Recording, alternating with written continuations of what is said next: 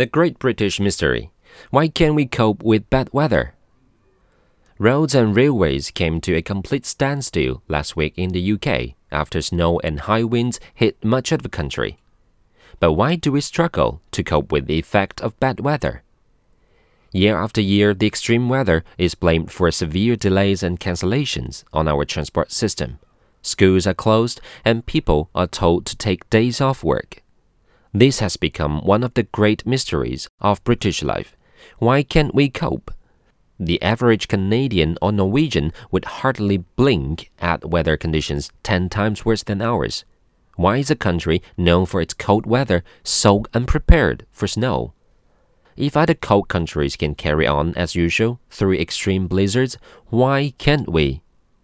The problem is not that we get too much severe weather, but we don't get enough. When it does come, it's very quick and unexpected. In countries like Canada, it sits on the ground for months, and because they know it's coming, the same procedures go into place every year.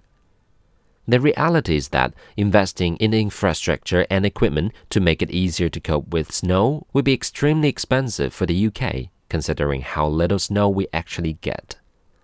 Because snow is relatively rare for the UK, it is possible that much of the chaos arises from not being well practiced in driving or walking in slippery conditions, and no amount of spending is going to cure that.